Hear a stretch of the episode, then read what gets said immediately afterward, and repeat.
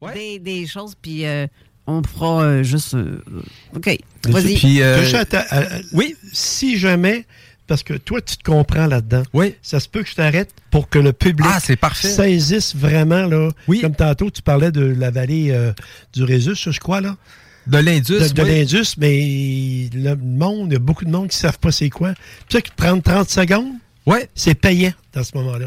Ouais, c'est parfait ça. Euh, puis, euh, ben, euh, par rapport à, à notre invité qu'on a eu en premier, le Jean Cazot, euh, je tiendrai à le remercier. Euh, grâce à lui, euh, je connais plus Carole. J'ai j'ai écouté euh, ton émission avec Jean Cazot, puis ça m'a permis de, de, de plus te connaître. Ouais. Ben, Puis- je sais, puis j'ai rien dit là-dedans, presque en plus. Euh, Si vous saviez. Une chose que j'ai trouvé assez intéressante, c'est euh, quand, quand tu as raconté euh, l'histoire du verre qui éclatait. Mhm. Euh, quand j'ai fait les recherches sur les hauts négatifs, je suis tombé sur une dame qui a eu la même expérience que toi avec les verres qui éclataient. Ah, ouais. Ouais. Ben, regardons ça. Puis c'est ça, ben, par rapport à, à ce groupe sanguin-là, pour renouer avec, avec les, les, la sagesse ancienne, euh, il faut se connecter sur euh, la, la nature. Euh, c'est conseillé là, de, de marcher pieds nus en nature pour euh, s'ancrer euh, sur euh, euh, l'énergie de la Terre.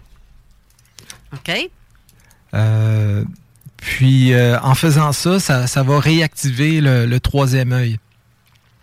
Euh, le, le- le savoir euh, des anciens. Je t'arrête. Oui? Le troisième œil. On en parle, mais c'est quoi? Ah, euh, ben dans le fond, c'est Descartes qui avait, qui avait. euh, C'est ton intuition, en fait.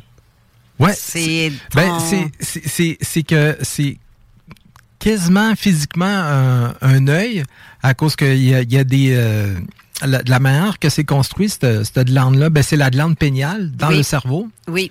Puis euh, il y a des bâtonnets euh, co- comme euh, comme un œil. Oui, c'est ça. Mais Ça euh, rappelle l'œil d'Horus aussi. oui, eh ben euh, la, la, la dimension du dessin euh, de, de l'œil d'Horus, Dans la coupe.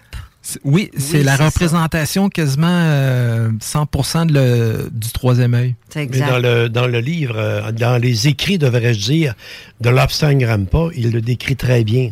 Lobsang Rampa, c'est un moine euh, tibétain qui a expérimenté beaucoup, mais euh, c- c- ceux qui veulent aller un petit peu plus loin hein, par rapport au troisième œil, euh, je peux faire un petit cro- on peut faire un petit crochet là-dedans. Lobsang Rampa, OK. il vient encore. OK. Là, tu as parlé du Oui. haut négatif. Oui, Le haut positif, lui? Ah, euh, ben c'est c'est dans le, le groupe euh, le groupe O qui est relié au sang ancien, mais euh, euh, j'avais pris euh, euh, des informations à cause que quand le groupe sanguin est négatif, ça, ça apporte une qualité plus mystique dans, dans, dans l'ensemble des groupes sanguins. Donc, ça- ces gens-là, dans le haut négatif, sont. On parle du bien du négatif, là. Oui, Ben, OK. Ces, ces gens-là sont portés à comprendre un peu plus loin. Donc, sont du genre à peut-être voir, comme dans mon cas, euh, des dimensions parallèles, sont attirés par le mystique, tout ce qui est mystérieux, tout ce qui est dans l'invisible d'une autre dimension, peu importe, tout ce qui est... Oui, euh, ben selon euh, qu'est-ce qui été- que j'ai rapporté de Dolores Cannon, c'est que les groupes sanguins ORH négatifs voyageraient entre deux réalités. Ah, Seigneur, je serais en partie d'accord avec ça. Vraiment, en- oui, oui. Dans mon cas, c'est ça. Il y a des fois où ce que je vois des